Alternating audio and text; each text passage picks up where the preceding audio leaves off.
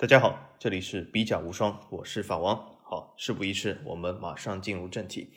呃，首先是本轮联赛中数啊，本轮联赛是比甲常规赛的倒数第二轮啊，所以是真的是相当的精彩啊，而且是本轮精彩的比赛有很多场，所以我有的时候在想，为什么大家还会浪费时间去看那些所谓的欧冠，所谓的这种沉闷比赛，而不是来看比甲的？所以有的时候这个啊世界真的是很奇妙，所以很多问题呢真的是要留给后人再去解决啊。那么我们说一下这个本轮比甲，那么首先几场比赛非常的关键的比赛，一个就是呃继上次节目我说的就是布鲁日，然后客战比尔肖特获得胜利以后，就是领先的半个身位，然后。看，我们看一下 USG 怎么来啊反攻。那么本轮呢，USG 就是客场遇到标准烈日。那么烈日呢，就像我正如所说，就是是比甲的三强之一，老牌三强之一。但是本赛季的表现真的是非常糟糕。那么通过这场比赛，我们可以看出烈日这个赛季真的是完了。那么，呃，我觉得赶快重组吧。啊，现在为时还不晚。那么本场比赛之前呢，还而且还非常有意思，烈日呢颁发给了梅赫迪啊烈日三百场的纪念啊，所以梅赫迪是。呃，烈日其实队史上一个非常重要的球员，是一个摩洛哥的球员。他呢，呃，三进三出烈日，所以说啊，在烈日呢有了三百场的这个比赛，所以说是一个里程碑的人物。但是呢，梅赫迪这个三百场的纪念，并没有给烈日带来任何的好运啊。那么烈日主场是一比三不敌 USG。总体来说，这场比赛烈日踢的稍微有所恢复，但是整体的防守困难呢，还是就是到处可见。那么 USG 呢，应该说是表现还是可圈可点，他们发挥了他们的正常水平。那么最后一球还是那个好像很多东亚球迷比较所关心那个三什么那个日本人，那他所助攻，这这球助攻的还挺漂亮啊，一扣然后一传，球感是不错。但是我对于他下赛季去英超能不能有所这样的发挥，我表示怀疑啊，呃，因为 USG 呃是这个英超布莱顿的这个所谓的卫星队，或者你说二队也可以，因为他们属于同一个老板。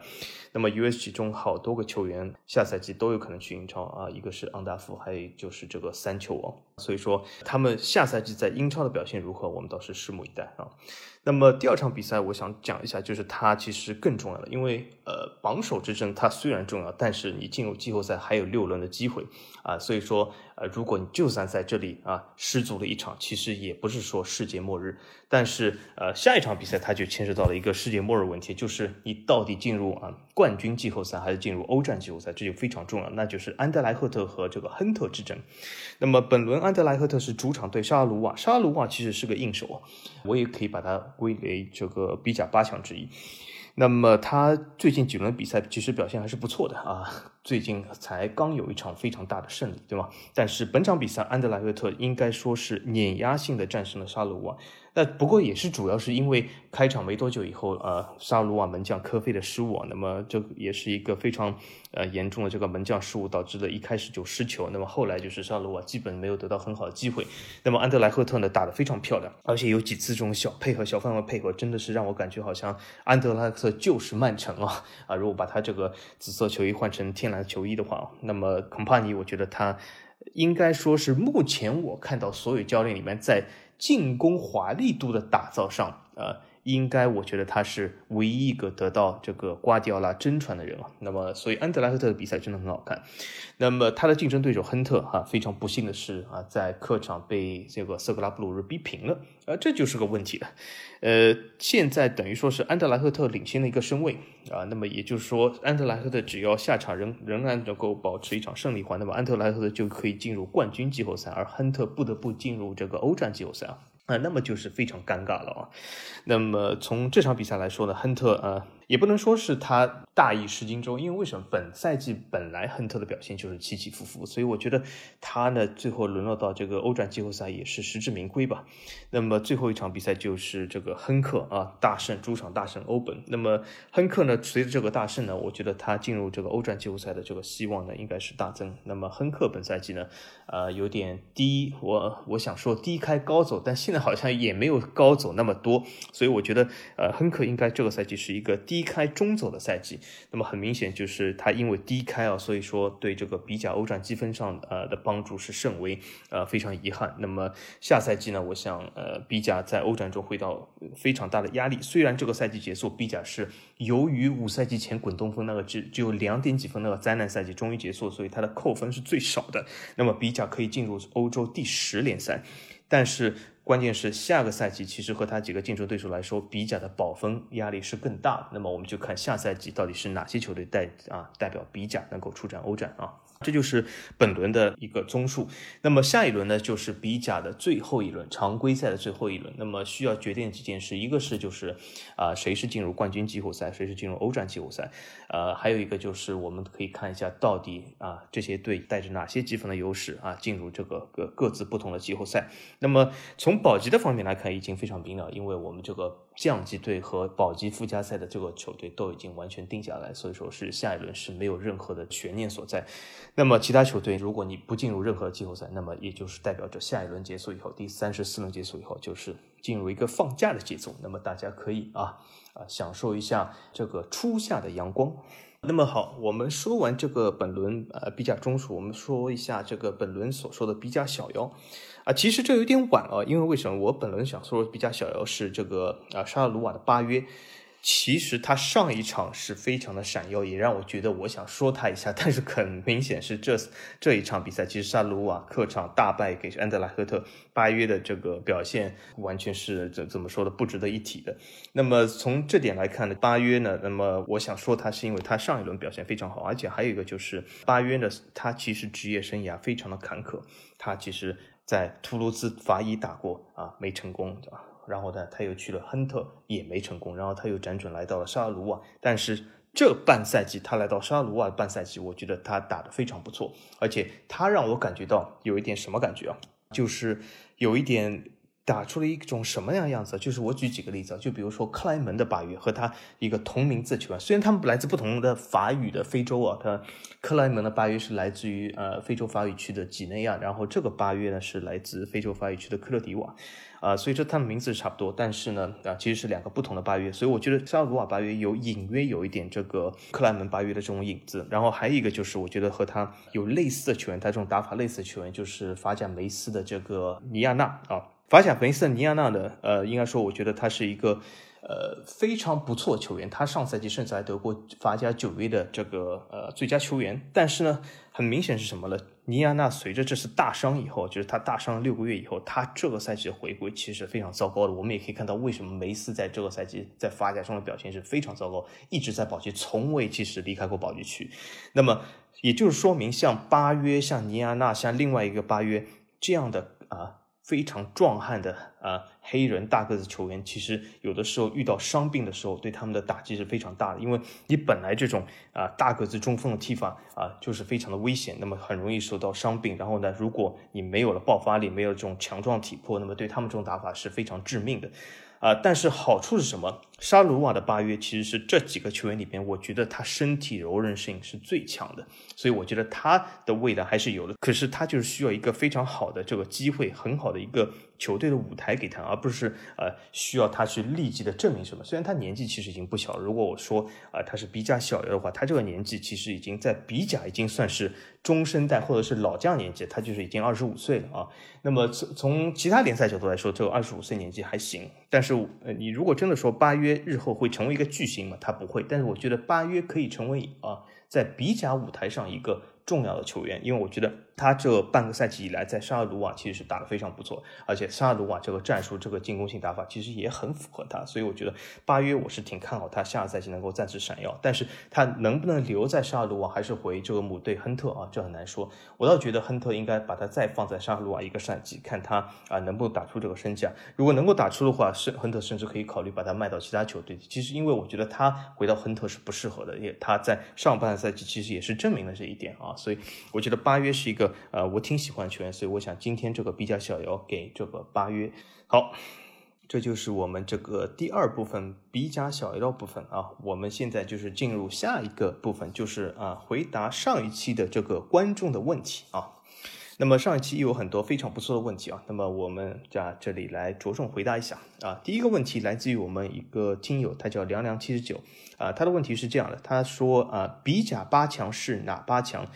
鼻翼有没有强队？呃，这个问题第二部分相当容易回答，B 有没有强队？呃，这个答案非常简单，B 没有强队。为什么？因为 如果你这个强队都已经沦落到鼻翼去了，那你能够强到哪里去呢？所以说这个问题是非常容易回答，B.E 没有强队。那么如果嗯这个问题稍微拓展一点，呃，B.E 有没有前强队？那么我觉得有一支吧，就是莫伦比克，就是我之前啊几期节目中提到莫伦比克。莫伦比克是一支曾经的比甲冠军球队，但是他后来沦落了啊。那么这个赛季他能不能深度这个比甲呢？很难说，因为为什么他很很明显不是比第一名，他第二名要和这个塞兰打一个附加赛，他能不能战胜塞兰？我觉得有点悬。我觉得塞兰本赛季这个状态来说不是那么的糟啊，虽然他呃是排在了倒数第二位，但是我觉得塞兰总体来说这个球队还是可以的。那么莫伦比克呢？啊，我觉得还是有一个非常大的这种小球队的气息。我觉得能不能战胜塞兰，我很怀疑啊。呃，但是呢，如果莫伦比克啊战胜塞兰进入比甲的话，那么这意味着下赛季布鲁塞尔德比将会有三个球队啊。那么我们说回这个比甲八强是哪八强？呃，我这里啊，首先声明一下，就是比甲所谓的这个传统只有三强，就是啊，布鲁日、安德莱赫特和标准烈日。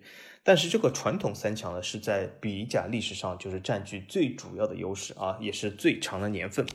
但是随着这个时代的变化，尤其是近二十年变化，我们不得不啊。要指出，就是比甲其实有几个球队，它已经在慢慢的崛起，我们没有办法忽视这些力量。那么其中最最能够体现这股新崛起力量，就是这个荷兰语区的这个所谓双亨兄弟，一个亨特，一个亨特啊。虽然他们在这个城市，一个是处于西面的这个东弗兰啊法兰芒斯区，一个是处于东面的这个林伯区，其实中间跨度还蛮大的。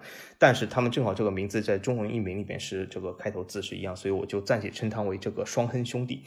这两个球队其实，在近二三十年的历史上，是一个非常重要的比甲的新崛起的一个势力。所以说，我觉得如果在如今二零二二年还以比甲作为三强来说比甲，已经是有点过时了。所以我要把这个概念拓展一下。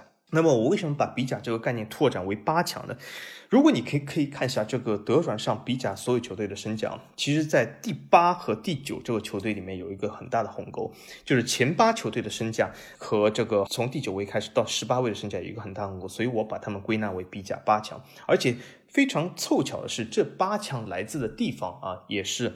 呃，非常有说道啊。首先就是这个八强里面肯定是包括这个比甲历史上的比甲老牌三强，对吧？就是布鲁日、安德莱赫特、标准列日。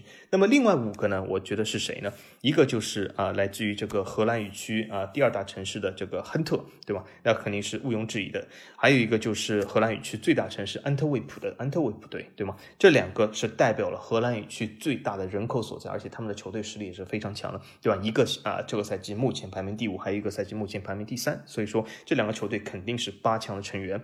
那么，如果我们反过来讲，对吧？荷兰语区最第一、第二大城市两个球队入选八强，那么同理啊，法语区的第一、第二大城市也应该入选八强。那么，一个是最大城市本来是烈日，就已经是在这个八强范围之内。那么，第二个就是沙尔鲁瓦，沙尔鲁瓦肯定是啊，作为这个法语区一个重要的这个城市，那么肯定要入选这个八强。而且它本身的实力就是可以的，它的身价也是远比啊从第九位开始球队那些要高。那么，很多这个小朋友会指出，这个好像你查了一下这种数据，不是沙鲁鲁瓦应该是华语区第一大城市嘛？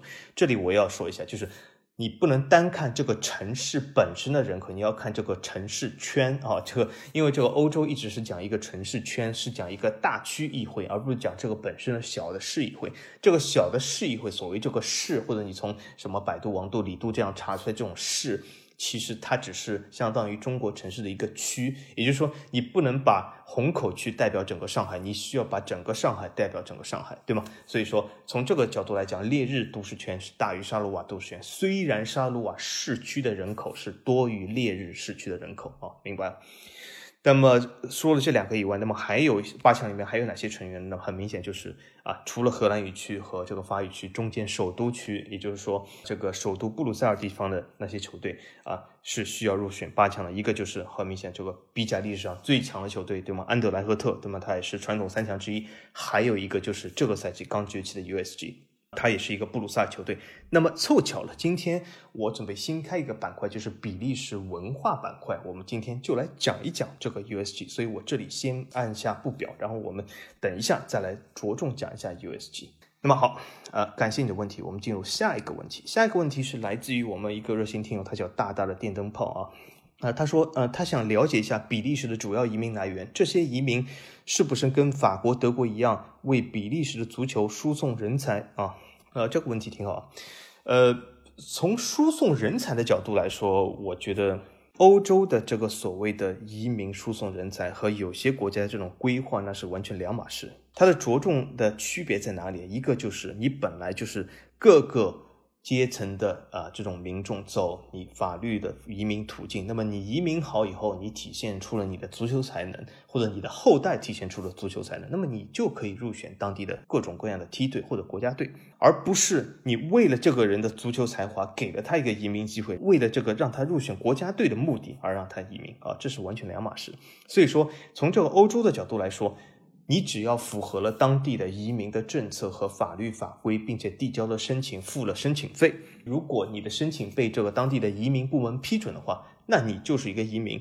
那么，如果你有一个出众的足球才华，或者你的孩子、你的儿子、你的孙子拥有出众的足球才华，那么你就可以进入梯队。所以说，从理论上来讲，任何的移民在任何的欧洲国家，他为该国输送足球人才的这个途径是一模一样的。那么好，那么比利时这些移民来源和法国、德国是否一样呢？那很明显和德国是不一样，因为比利时和是一个应该说是一个小法国或者一个小荷兰，和德国其实是没有半毛钱关系的啊。它这个唯一的那一万来人号人的这个德语人口，是我上期讲过的，是在一战节后啊。是因为为了惩罚德国，把欧本割让给比利时而来的，所以比利时历史上低地国家来说，其实没有任何和德国的关系的啊。啊，那么我们说一下这个移民和法国是不是一样？其实有异曲同工之妙啊。是什么？我告诉大家一下，就是比利时的移民和法国的移民政策是非常像的，和英美是非常不同的。那么什么地方不同呢？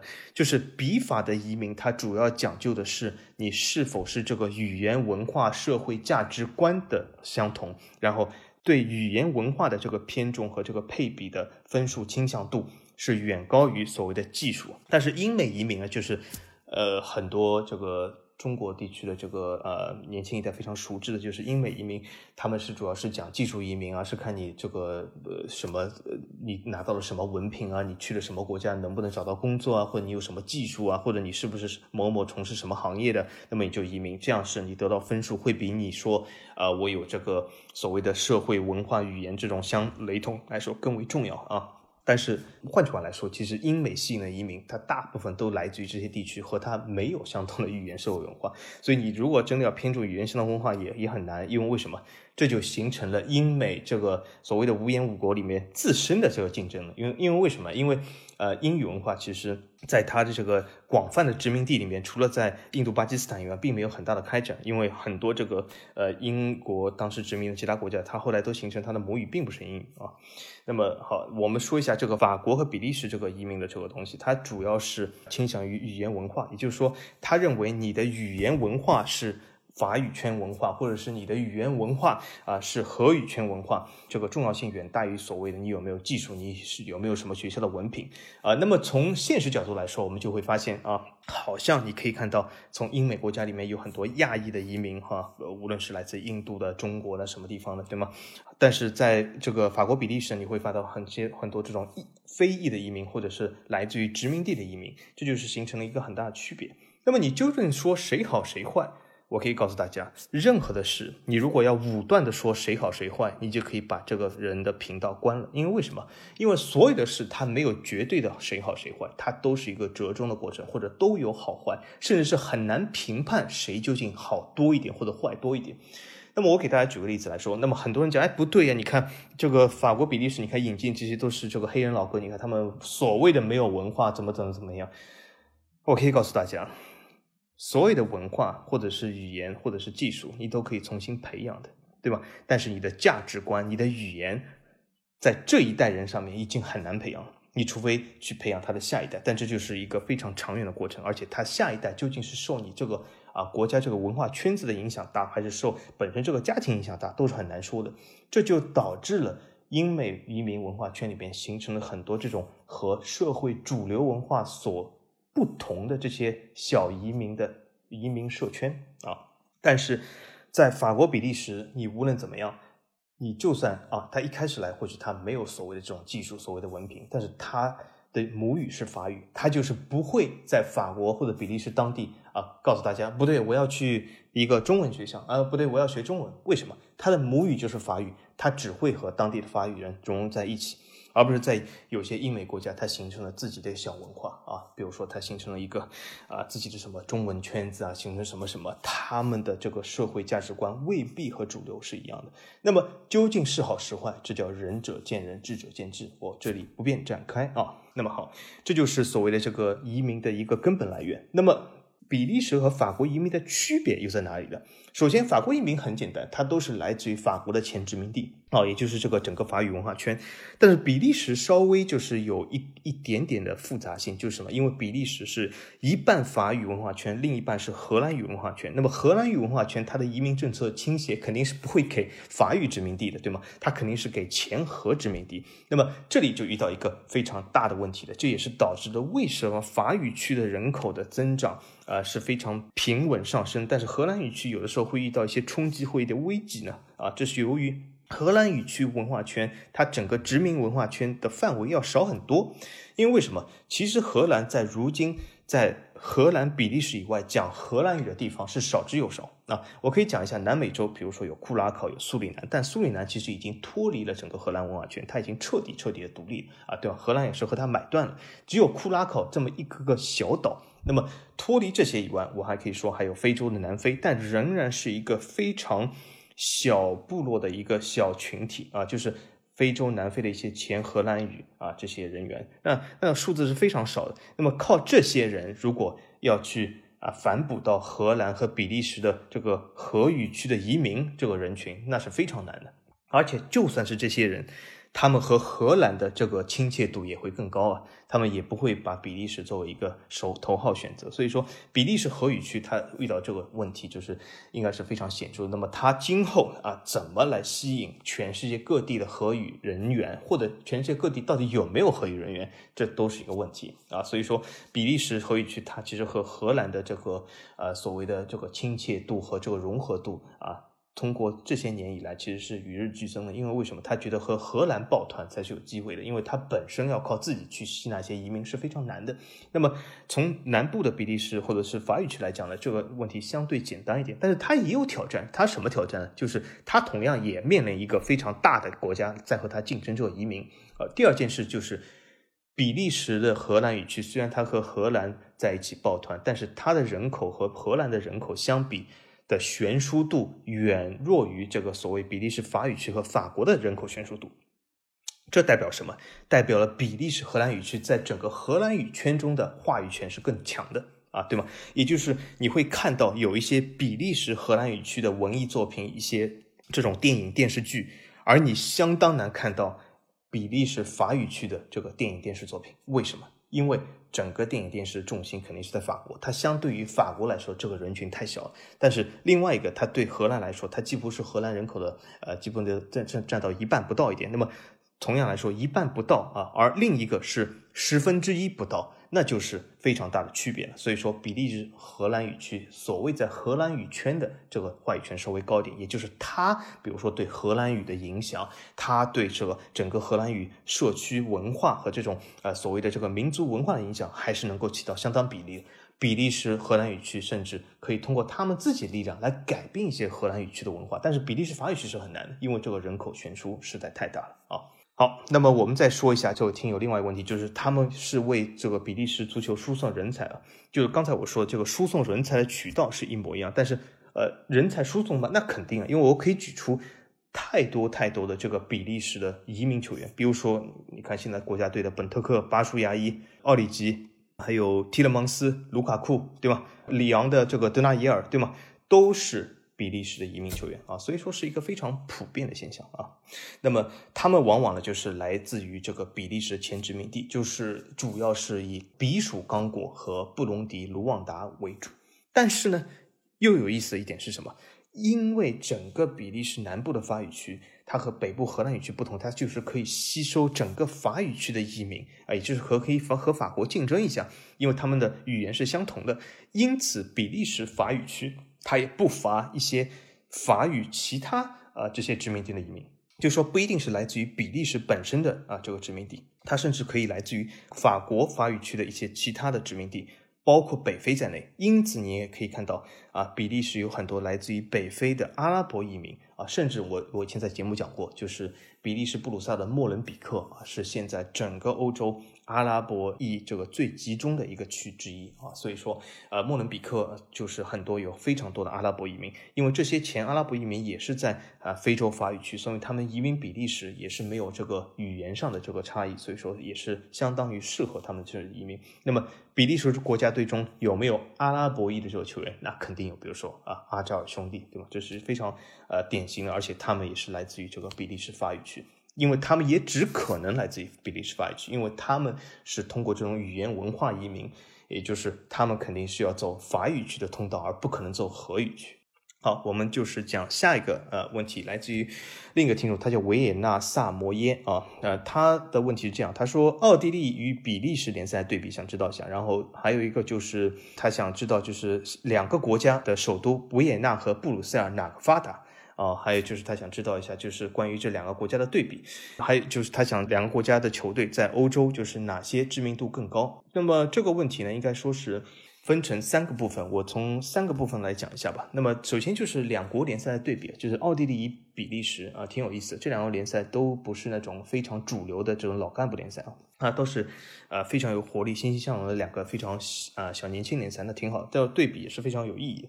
那么。按现在来说，奥地利与比利时联赛对比呢，仍然是差距是巨大的。我们就以德转上的总身价来看，奥地利联赛的总身价就全部球队加起来总身价只有比甲的一半，那么这是一个非常呃大的差距。而且如果在奥地利联赛里面你把萨尔茨堡红牛去除的话，那么剩下所有的球队加起来身价甚至不如比甲的一些强队的单一队的身价，呃，也就是它的这个里面的实力的差距本身也是非常大。但是比比利时联赛呢，它里面的。实力差距相对来说比较小一点，比如说比甲八强，其实实力都在伯仲之间，谁赢谁都有可能。但是在奥地利联赛，你会发现任何的队其实都赢不了萨尔茨堡红牛。所以说，奥地利联赛和比利时联赛还有一个共同点，就是他们都是有季后赛制度，而且都是在进入季后赛以后把常规赛的积分减半。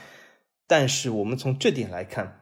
比甲的季后赛竞争是非常激烈，但是奥地利联赛萨尔茨堡红牛就算是把积分减半以后，他都能够带带个什么十几二十分的优势进入季后赛，所以说基本就是冠军已定啊，所以说这是呃两国联赛的一个比较大的差距啊，也就是他们在赛制上面是非常接近的啊，都有季后赛，都是减分一半进入季后赛啊，都是你以年轻球员为主啊。在欧洲的排位也是非常接近第九、第十，对吗？呃，但是呢，他们一个巨大差距就是奥地利有一个是应该是一个一超多弱的格局，那么比甲呢是啊多强多弱的这个格局啊，区别就在这里，他们没有一超，因为为什么？刚才没有讲到一点，就是萨尔茨堡红牛这个球队单一拿出来，它的总身价是超过比甲任何一支球队，但是奥甲中的第二名的球队是。这个总身价是低于比甲八强的任何支球队，也就是说，它从第一到第九的差距是非常大的啊。也就是说，从比甲程度来看，奥甲就像突然有一支球队是第一，然后第二球队就是第九的实力哈。所以说，从联赛竞争的角度来说呢，呃，有点像德甲吧，就是萨尔茨堡红牛，呃，无论怎么样啊，都是可以得到冠军的。应该说，悬念上是略微缺少一点的啊。那么第二个问题就是说，是维也纳和布鲁塞尔哪发达？哎，这个问题非常好，我非常喜欢这两个城市。首先都是啊非常非常可赞的一个城市，都是非常不错的地方啊。那么呃，应该说从我个人角度来说，他们两个都很发达，都很好。但是如果我们硬要比个高低的话，我可以这样说：我们从 GDP 角度来说吧，呃，人均 GDP 来讲，其实布鲁塞尔其实比维也纳高不少。因为有意思就是什么，就是欧洲其实最近才做了一个对两百八十九个城市的 GDP 的啊大的统计。这个数据里面，在两百八十九个城市里面，布鲁塞尔的人均 GDP 是排第十五位，那么维也纳是排第四十位。呃，有一点差距，但是你也不能说差距太大，因为十五和四十位相对于两百八十九个城市来说都是非常高的排位，所以我我觉得是两个都很好。但是如果硬要比一个更好的话，那么布鲁塞尔是更为领先的。但是这主要原因是因为布鲁塞尔不仅是比利时首都，目前还是欧盟的首都，所以它有一些非常多的各国人才在欧盟的政治领域上集中在布鲁塞尔工作，这些人所产生的 GDP 是挺大的啊，所以说从这个角度来说是助推了布鲁塞尔的人均 GDP 和总 GDP 量啊。但是维也纳就是没有这个优势啊。但从另外一点来说，维也纳也是一个非常不错的城市。我们讲整个城市的面貌来讲啊，我可以非常负责的告诉你，那布鲁塞尔真的是不如维也纳，为什么？你要知道，在历史上，布鲁塞尔称其量就是我把它拉到顶，它就是一个小王国的首都，而且这个小王国是一八三零年才成立的。但是维也纳它是神圣罗马帝国的首都，它是后来奥匈帝国首都，也就是你是以一个小王国的首都来对比一个大帝国的首都，这个在总的这个风貌上和这个气势上是没有办法比的。你去一些维也纳的这个王宫啊，这些所在。布鲁塞尔根本没有这样的规模。布鲁塞尔那些王宫放到维也纳来比，我觉得都像这种这种所谓的郊区行宫一样，就是说根本没有和它有可比性。维也纳的整个这个城市的规模和气势磅礴，那是布鲁塞尔完全没法比。但是呢，任何的大城市嘛，你都有一些非常呃美轮美奂的区域，也有一些比较差的区域。对吧？维也纳，比如说，呃，讲，呃，维也纳快速队所在这个郊区这里，其实这个地方好像也蛮烂的，对吧？但是布鲁塞尔也有同样区域，对吧？布鲁塞尔其实，呃，西南部这些地方，对吧，也不太行。或者说，刚刚我说莫伦比克，对吧？莫伦比克是全欧洲阿拉伯裔，呃，这个最集中的地方，也是犯罪率最高的地方，也对吧？也也就在布鲁塞尔。所以说，从这些来比，我觉得都差不多。那么，如果硬要比的话，呃，布鲁塞尔在经济上或者在收入上略微高一点。呃，但是从这个气势上，从整个城市的历史上和历史底蕴上，那维也纳应该是完爆布鲁塞尔的。好，我们进入你这个后一趴问题啊，就是呃，你说这个萨尔茨堡和比利时这些球队哪个在欧洲知名度高？知名度这个东西，我觉得 是个很难说的东西。呃，应该说是，如果我们公平的说，我甚至现在不知道哪个东西是可以统计知名度的。因为所谓的知名度，就是呃，换句话来说，就是你知不知道吧，对吧？但是要统计你知不知道，好像很难。就是你非得问别人，哎，你知不知道有一个球队叫萨尔茨堡红牛？你知不知道有个球队叫布鲁日？我觉得这种问题好像呃，他能够得到的反馈和这个样本是很难的，因为这些问题有点傻。那么我们只能从侧面来。证明一下是哪个联赛的球队知名度更高？我我以两个层面吧，一个就是他们曾经在欧洲赛场上获得荣誉，那比利时球队是远超这个萨尔茨堡的。比利时球队在欧洲赛场上获得荣誉，甚至我觉得从某种程度上来说比法甲还多。所以说萨尔茨堡是没有办法和他比，因为萨尔茨堡是一支非常年轻的球队。啊，他在被红牛收购之前其实是支挺烂球队。那么被红牛收购以后呢，的确在欧洲赛场上掀起了一股年轻的旋风，但也是仅仅是最近的十年里面啊。那么所以说，如果比这个欧洲赛场知名度来说，比利时球队肯定是完胜的。那么我们再比另外一个，就是我们刚才说到德转身价，对吧？比利时啊，在德转总身价球队总身价里面，五千万啊欧元总身价以上的球队一共有五个队啊。奥甲就是奥地利甲级联赛。他在五千万总身价以上的队只有一个队，那就是萨尔茨堡。所以说，从整体来看，肯定是比利时球队的这个总身价更高。那么从另外一个角度来说，它的知名度有的时候会往往更高一点，因为它有更多的一些所谓的这种球星，虽然不是一线球星，都是二三线，但二三线球星的知名度往往会比四五线的要高一点，对吗？那么还有一个就是，我还可以找到一个切入点，就是你要讲知名度，我们可以从这个 YouTube 上的这个订阅用户来说啊，就是。比甲球队在四万个订阅用户以上的球队有好多支啊，有五到六支，但是奥甲在四万个油管订阅户以上的球队只有一支啊，那就是萨尔茨堡啊，其他那些球队就算是老牌强队维也纳那两个，其实订阅程度都是比较少的啊，所以说从这个角度来说呢，啊，应该是就是比利时球队知名度更高一点。那么鉴于你对这个比利时和奥地利这个关系啊非常有兴趣。我这里可以再推荐你读一些东西，就是法国有一个非常有名的历史学家，在上世纪中叶，其实他写了很多这个历史的著作啊，其中就是他的这整个一套的地中海史。但是我觉得你没有必要就是呃花所有的时间去读他整个地中海史，因为这是一个呃他的整个一套这个编制是有一百五十万到两百万字的这种超级大著作啊，所以说我觉得呃你可以去选择性的读它里面的一段，就是它在整个地中海史里面整个一套系列里面有一本书叫《菲利普二世和他的地中海世界》。非常有幸是这个书，我在我小时候就读过。这个书本身是一个很老书，但是呃，中国的商务印书馆在不同时期有不同的这个出版。那么其中呢，第一第一套重塑其实很老，当时我记得包装是非常的不精美，但是内容是非常好。那么这套丛书如果现在还有买的话，我是推荐你读一下这本书，就是菲利普二世的和他的地中海世界。这就是法国这个历史学家布罗代尔写的，那么他里面着重写了一下菲利普二世在位时期，他整个地中海世界的怎么，他的怎么管理，他的税收，呃，他的所有的这个制度，他的佣兵制度，他在各个地区的不同的税收制度，对吗？和管理模式，对吗？那为什么说呃要读这一本呢？因为在这个时期，比利时就是受菲利普二世管辖。那么你说，那这个和奥地利什么关系呢？呃，菲利普二世啊，这就是。奥地利哈布斯王堡王朝啊，在西班牙的继承人，所以说当时的比利时是属于哈布斯王堡王朝的管辖。那么，但是他又不是直接属于奥地利，那是为什么？因为菲利普二世的爸查理五世是曾经他在位的时候，比利时是只属于奥地利的哈布斯王朝。那么，但是如果我说的更。具体或者是更严谨一点，那么当时是属于整个神圣罗马帝国啊，所以说比利时曾经是神圣罗马帝国哈布斯王堡王朝的一部分啊，也就是当时这个所谓的奥地利对比利时的统治，也导致了日后比利时地区的独立和比利时地区荷兰语区的独立。为什么？因为当时的南北尼德兰的矛盾也在于如此，一个是。完全是走商业化路线、自我统治的、自我选举的这个北尼德兰和受天主教传统势力统治的南尼德兰，也就是所谓的这个比利时后语区受到奥地利统治，所以这就是奥地利和比利时的一个非常强的一个纽带。那么后来查理五世大家都知道，查理五世在结束这个啊地位的时候，就是他把这个王国分成两半嘛，对吧？把他把这个神圣罗马帝国的这个地位给了他的弟弟菲迪南，但是把神圣罗马帝国以外的这个啊整个哈布。斯王王朝给了他的这个儿子菲利普二世啊，所以说他的儿子菲利普二世就是在那里直接就是继承了哈布斯堡王朝，但是他作为西班牙国王来继承了这个哈布斯堡王朝啊。好，这就是我推荐这本书，大家可以看一下啊。那么好，我们接下来进入这个本期节目的一个新板块，就是比利时文化与球队啊，呃。首先，我想就加多一个板块，因为好像据这个听众的反馈，他们更喜欢听多一些关于比利时的东西。那么我们说了比利时的体育足球，我们说了比利时的历史，对吗？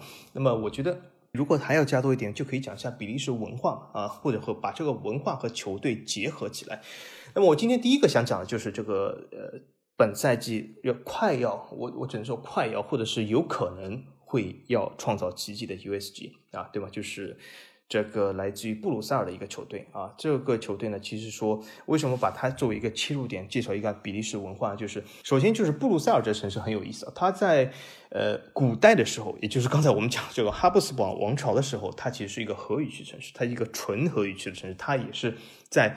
南尼德兰地区的一个城市，它周边都是后语区城市啊。但是随着近三四百年的变化，啊，随着这个拿破仑帝国的崛起啊，随着后来这个比利时法语区的拓展，随着法法语区这个经济的腾飞啊，随着这个比利时的独立啊，各种各样的这个原因，导致了这个布鲁塞尔其实在。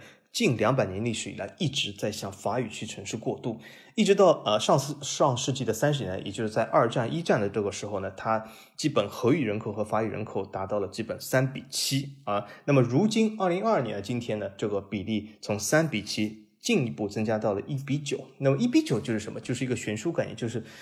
因为任何城市都有可能有百分之十的人是不是讲你这个城市的所谓的话，对吗？就像上海，我觉得远超有百分之十的人不讲上海话。那么，所以说这是一个非常正常的这个现象。那么，也就是一比九已经是一个不可挽回的，已经是一个大趋势啊。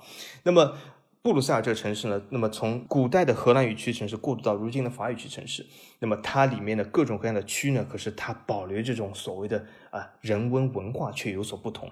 布鲁塞尔的一些北部的区啊，它保留荷兰语区的文化更大一点，或者它以前一些荷兰语的根文化会更更深一点。但是布鲁塞尔南部的城市，呃，南部的区来说呢，它的法语文化更会更多一点，或者是布鲁塞尔如果年轻人居多的这些区呢，它的法语文化会更强；它的呃中老年人居多的这些区呢，法语文化会弱一点，那么荷兰语区会多一点啊。那么就是是。导致了布鲁塞尔它本身先天性的就会造成一种区内的德比啊，对吗？因为你很多城市，就算你说啊，我是什么马德里德比，我是什么巴塞罗那德比，我是什么什么德比，从某种程度来说，这都是一种阶级的德比，或者是一种自创球队自创的德比，这不是一种民众自发的德比。对吧？因为本身民众来说没有区别啊，对吧？你你真的要说这个呃，曼联的球迷和曼城的球迷在曼彻斯特有什么区别？他们没有区别，你甚至从表面上看不出的。但从布鲁塞尔来讲是有区别的。那为什么？就所谓的安德莱赫特和 USG 德比，这是有区别的。因为为什么？安德莱赫特是传统的以前有一个荷兰人在法语区创造的这个球队，所以他天生的就有一种荷兰化的一种倾向啊。虽然。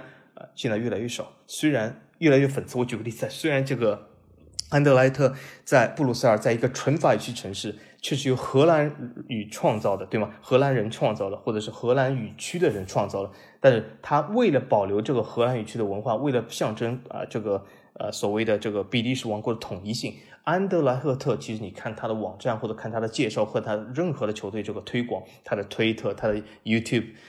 他都很少提到，哎，我是布鲁塞尔球队，他都说我是来自于比利时的安德莱特，因为他他是着重的想啊增加这个比利时王国的统一性，而且我以前也说过，他为什么选择紫色来作为这个颜色啊？一个是他一直是比利时传统的统一派，是坚持王国统一性，还有一个就是他有一个，他虽然身处法语区，但是他有一个很强很深的荷兰语区的根在哪里。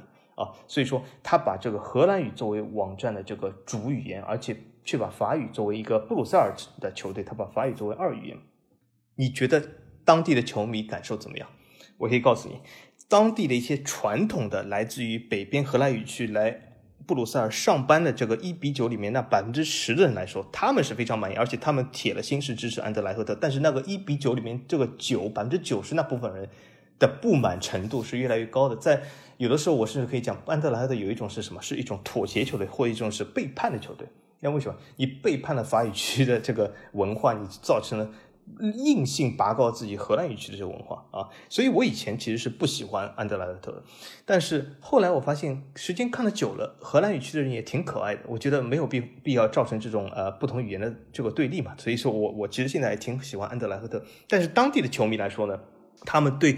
布鲁塞尔的认同感，对自己法语文化布鲁塞尔认同感是越来越强的。所以说，安德莱赫特，你可以看啊，以前在球场中唱的歌和一些球队曾经在欧战这个夺魁这些歌，现在都不唱了。你如果现在去安德莱的球场，呃呃，这里我呃可以给大家推荐一个 vlog，就非常不错，在 YouTube 上，就是叫他叫 Studio Vlog，这个是一个法国人做的，他是一个里尔人，所以说他在呃法语边境处，所以他去了。很多这样的法国比利时联赛城市里面去现场拍摄一些这个呃球场里的这种活动啊，唱歌，呃是很有意思，所以我给大家推荐一下。那么从这些镜头里面也可以看出啊，就是现在安德莱特的比赛，他们所球迷所唱歌，其实已经不是那些传统的四五十年前的这种所谓有荷兰语区文化的，或者有一些荷兰语区歌词的这些歌。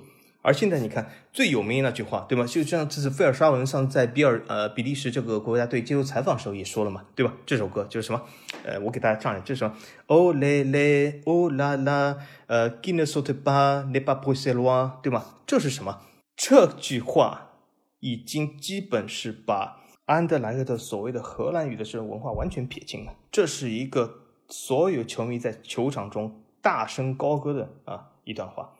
这就是什么？安德莱赫特需要表明自己的身份和当地布鲁塞尔认认同感，所以这也是一个球队的变迁。那么我们说回这个 USG，USG 和安德莱赫特不同在哪里？就是 USG 它是一支纯布鲁塞尔、纯为自己的法语文化所骄傲的球队，所以这和安德莱赫特是有一个历史性上不同。所以在比利时布鲁塞尔的德比。有的人就是把 USG 视为自己的布鲁塞尔本队，而对抗整个北部的荷兰语文化，或者是所谓的这个比利时王国派来的人，啊，也就是所以当地的球迷在布鲁塞尔其实是支持 USG 会更多，但是从全国范围来讲，支持安德莱赫特人会更多。所以他们的德比啊，会形成一些火爆场面。但是你可以说，为什么又没有形成非常大火爆场面？那是由于 USG 是持续是非常一个弱球队，他们本身和安德莱德的交手的这个机会就很少啊，所以你不可能形成一个非常大的这种呃像硬碰硬这种东东西，感觉那是不可能。但是 USG 本身它就代表一种比利时的文化，所以 USG 它从布鲁塞尔人的角度来说是更加受到爱戴。而且它的网站、它的 YouTube 的频道是根本你看不到荷兰语半个字的，而且他本身就是说他的这句话，就是说他的这个呃球队的这个呃所谓的 slogan 就是对吧？作为布鲁塞尔人来骄傲，对吗？所以这样的话，这样的都是以法语来书写，所以说它是更和当地社群所融合的。那么我们再说一下，那么这怎么衍生到今天的比利时文化呢？那么我就要说一下，在 USG 那里，在所处的这个区，在这个区叫怎么叫 s a n g i 的。这个区里面产生了一个非常有名的人物，而且我非常喜欢他，他就是比利时现在红的发紫、紫的发黑的这个啊女歌手 Angela，对吧？Angela 她应该说是比利时女歌手里面绝对是头一号人物，因为她现在在法国所有的女歌手里面都是同一号人物。当然，有些法国人或者会说啊，不对啊，克拉塔·卢奇亚尼或者可以和她一拼的。但是我个人觉得，如果从专辑销量来讲，或者是现在 YouTube 它的这种 subscribe 来讲，肯定是 Angela 是更多一点，对吧？那么，而且最近她又是获得了最佳女歌手奖，各种各样的东西，她的呃呃唱片销量非常的好，所以他就是来自于这个双旭的，他就是 USG 的啊一个。一个所谓的这个民众，虽然他不是，他并不喜欢足球啊，所以说你如果我今天这个节目硬把他拉成 USG 的支持者，那是不负责任的。所以说他并不是，但他是一个非常非常好的歌手，是我最喜欢的歌手，甚至我都不想加这个之一啊。所以说啊，大家非常啊推荐他呃一些歌，而且他比如说他呢就是呃一个非常强的一个布鲁塞尔的。呃，一个文化的这种呃很很强的这种推广者，比如说他其实是一直在法国发展，他并不是在比利时发展。这不过这很正常，因为比利时大部分歌手都是在法国发展，因为因为为什么整个法语圈的这个文化和这个整个商业化的产业是远超过呃比利时本身和超过荷兰语区，因为很多连很多荷兰语区的歌手在比利时。都去法国发展唱法语歌啊，那就是因为这个商业化的呃这个呃所谓的市场嘛，因为整个法语市场，整个全球的法语市场那是远超过这个荷兰语市场，对吧？因为荷兰语市场毕竟就是荷兰、比利时，法语市场你还可以说加拿大的三分之一，对吧？整个非洲有太多地方，所以说这是很正常。那么他也是去法国发展，那么。但是他的很多歌，他的很多东西都体现出了非常强的这个比利时文化的自豪感，并且和比利时文化的纽带是非常强的。我举个例子来说，他呃最近那首很火的歌，对吗？叫什么《b r i s e Je t'aime》，对吗？这这首歌，对吧？我爱布鲁塞尔，所以那个。他这首歌里面就唱到，他就是说，虽然这种我们布鲁塞尔没有这个巴黎的大道，没有什么什么，但是我却想念布鲁塞尔的桑西的桑西是什么地方？就是 USG 所在的地方，对吧？我想念布鲁塞尔的桑西，我想念布鲁塞尔的阴郁的天气，我想念布鲁塞尔的英语，对吧？呃，呃，这里是不是那个英文的英语啊？我只是英英的这种。绵绵的细雨叫阴雨啊，这里这里我或许发音上有点歧义啊，在就想念布鲁塞尔这个阴阴的绵绵细雨啊，因为布鲁塞尔是一个什么地方？是一个看上去其实挺忧郁的城市。为什么？因为这个地方总是在下雨，这个地方的天总是阴的啊，由于这个气候的关系。啊，它总是湿度很高，所以很所以很多人法国人受不了布鲁塞尔天气啊，这个地方鬼天气太糟了，我不要待在这里。所以这是一个法国人对布鲁塞尔偏见。那么除了这个，他歌里面唱的这些字呢，他还对布鲁塞尔或者对整个比利时法语文化自豪是在哪里？比如说他啊第二张专辑对吧？他叫 Non Non Cinq 对吧？他为什么要用比利时法语的九十而不用 Get from this 对吧？就是因为他。啊，对自己比利时法语的自豪和对自己比利时法语圈瓦隆区瓦隆布鲁塞尔区的自豪，对吧？所以说，Angela 是一个比利时文化的一个重要的输出。那么他现在在法国是非常红。那么我们下一期的比利时文化节目，我或许说他一个比利时的男歌手，这个男歌手火的程度应该说是 Angela 的好多倍。因为什么？Angela 在 YouTube 的订阅大概是一百六七十万。这位男歌手厉害了，他在 YouTube 订阅是将近七百万，所以说他不是 Angel 能够比的。但是我们留到下一期说一下，而且他和足球倒真的有渊源，他还在呃标准烈日啊很多比赛之前开过球啊，有意思吧？好，那我们进入这个最后一段啊，就是所谓的这个比利时历史啊阶段。那么我们上次是讲到了比利时啊的一战和战后啊，对吗？那么上次我也提到，这一战基本就是一战结束以后是比利时法语区衰落的开始。因为为什么？当时就在一战之前，法语区的经济是远超过荷兰语区的，因为法语区是重工业所在，荷兰语区只是农业文明为主。但是，一战改变了这一切。为什么？因为呃，我给大家一个数字，在一战之前，比利时法语区是欧洲的一个工业重镇，五十一个煤矿基地和钢铁基地。但是，这五十一个煤钢基地里面，通过一战啊，彻底损毁了四十六个啊，这是一个。非常非常大的损坏啊，也就是只剩五个煤钢基地还在，所以这对整个法语区的打击是非常大。那么这个时候呢，荷兰语区啊，因为它受到战火的这个损失是相当少的啊，因为我上期也讲了，大部分的大战啊，包括伊泽河，包括呃烈日战役都在法语区。因为荷兰语区怎么说呢，就是那个王精卫已经投降了嘛，对吧？何必再打呢，对吧？那么所以说，这个呃战火对法语区的破坏是非常大。那么也就是法语区这个经济衰落的开始啊。后来嘛，就是经过一百年的变化，那么现在完全是荷兰语区的经济是盖过法语区的。那么我们上次讲到，就是通过一战以后，对吗？那么比利时经济有所恢复，对吗？还办了呃战后的第一届奥运会啊。德国的这个东非殖民地割让给比利时，也就是今天的卢旺达和布隆迪，对吗？那么本来呢？一切都是那么的欣欣向荣，一切都是那么的美好发展。虽然中间有个这个所谓的全球金融危机，可是对比利时、法国的打击是少于英美的。那么总体来说，一切都是向好的。可是，就像我上次讲的，在往往向好的同时，又永远挡不住有一些呃精神有问题的人，或者有一些极其自私的人，他会用一些自己非常自私的这种欲望来强加给所有人，并编造出一些莫名其妙。原始落后的东西来鼓吹一些东西，那么这个老兄呢，从二战开始，他就是名字叫小胡子希特勒，对吗？那么呢，他就是发动了这样的一个第二次世界大战，一个惨绝人寰的一个啊世界性的一个灾难性的大战啊。那么他呢，又是作为的这个德国作为二战在欧洲的策源地，那么他又是对他的邻居进行了侵略，呃，那么这里呢，正好提到就是呃，在中国历史书上好像有。特别喜欢好像这个儒法的人非常多，他们首先就是呃碍于就是自己的知识面有限，而且就是怎么说呢，也是受到了一些就是呃自己文化水平层次较低，或者是没有这个思考能力的影响啊。他们觉得好像其中有一个经常就说，哎，马奇诺防线对吧，在二战中非常有名。其实我可以告诉大家一点啊，在二战的时候，防线绝对不止马奇诺一根啊。马奇诺防线是负责坚守德法边境的。那么在德比边境，在这个比利时一线，其实也有类似类似的防线，它就是这个伊本埃马尔防线嘛，对吗？或者，大家所说的这个 KW 防线，对吗？这和马奇诺防线是异曲同工之妙，只是它没有马奇诺防线这么的呃攻势坚固，啊，没有这么多这个更多的地下工事和重火炮。那么所以说呢？德军就选择了突破口啊，选择了 KW 防线，而不是马奇诺防线。那么从这一点，为什么要说一下？呃，马奇诺防线，这这说明什么？说明马奇诺防线它真正的起到它一条防线所需要的全部的责任啊，而不是像某些国家历史书里面，你看一看一看这个马奇诺防线，你看好好有趣啊，根本没有起到作用。作为一条防线来说，它起到的唯一的作用，也应该起到的唯一的作用，就是让敌人啊。不要进攻这里，而是绕道而行，这不是一条防线的最主要作用吗？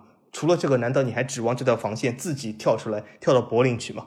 怎么可能呢？对吗？一条防线都已经说是防线了，它就是要防住敌人进攻啊，对吧？就像古代你穿个盔甲，胸口有个护心镜，非常坚硬，敌人用刀是刺不穿的啊。你但是后来敌人发现刺不穿，就砍了你的手，然后你在旁边笑，你看哦，护心镜好没用啊！你看挂在那里胸口，别人敌人却砍你的手，但你要想想。如果没有护心镜，敌人就不会砍你的手，会直接插你的心脏了，对吗？好，那么从这里方面来看呢，比利时的 KW 防线是弱于马奇诺防线的，这代表什么？代表德国就会选择这里作为进攻点。那么德国再一次啊非常野蛮的忽视了比利时的中立国地位，再一次啊在二战的时候仍然进攻了比利时。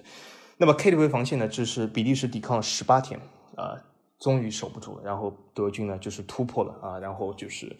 最后是比利时这个投降，然后德军进入法国。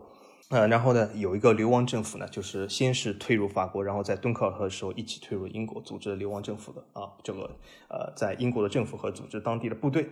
当时敦刻尔克撤退啊，那些比利时的啊残部呢，在这个所谓的呃这个后方大后方和一些来自于比利时比属刚果的一些殖民地部队呢，重新组建了比利时第一军。呃，这个比利时第一军呢，后来就是加入到了这个盟国的这个作战哈，作为一个法军的一个一部分，作为整个盟国在诺曼底反攻的时候参加了很多啊不同的战役，啊，所以说这个比利时第一军其实后来一直是啊有参与到盟国中的啊这个战斗啊，直到最后啊直到最后这个打入德国。那么这里面呢，就是有很多这个来自于这个比属刚果的这些部队。那么除了这个流亡政府以外，那么就像其他国家被占领国一样，它也有不光彩的一面。啊，比如说和一战一模一样，就是北部的荷兰语区马上就这个独立了啊，那么呃，也就是加入了所谓的日耳曼兄弟的大怀抱。但是，如果你读到这里，还真的非常天真的以为这种二战是什么民族解放或者是什么关于民族什么这样的啊战争，那真的是太天真，或者你的历史书应该是罚抄十遍，或者这本历史书本身就是不对啊。那为什么？因为。所谓的这种什么日耳曼民族解放，那是根本不存在，那是希特勒用来骗小孩用的东西啊！啊，比利时的荷兰语区和荷兰语族的人很快就意识到这一点。就比如说，我大家不是不知道，荷兰最近有一个呃挺好看的电影，它叫《被遗忘的战役》嘛，对吧？它讲的是什么？它讲的就是塞尔德战役嘛，就是所谓的这个比河这个堤防之战嘛，对吗？这里面大家可以看出啊，就是德国在荷兰的统治也是相当的残暴的。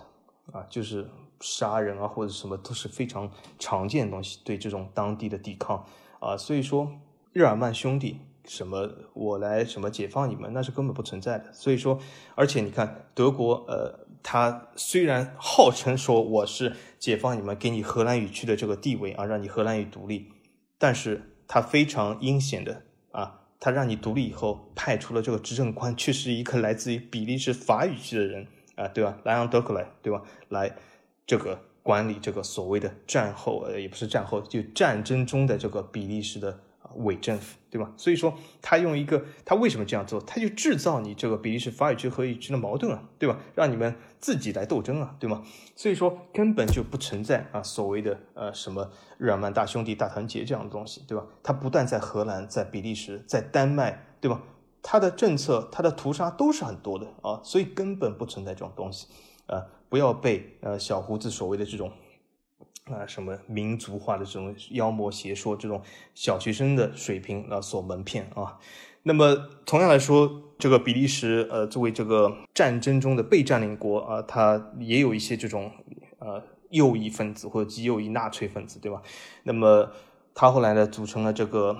呃，荷兰语区呢组成了弗兰芒区的呃德国的第二十七军党卫军，然后呢南部法语区呢组成了党卫军的第二十八军，叫南部的瓦隆师。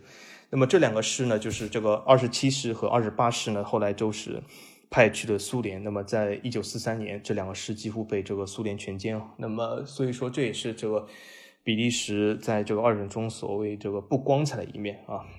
那么后来呢，就是在二战中，比利时的存在感就比较低，因为为什么？它基基本就是沦为了被占领国。那么一直到一九四四年，就是诺曼底登陆以后，啊，整个盟国向德国反攻的时候，那么它上了一些舞台，比如说四四年九月有个安特卫普战役，就是刚才我说这个荷兰这个电影《被遗忘的战役》，这个就是在安特卫普的啊争夺战，对吧？就是叫比河地方之战，对吧？这里面就是。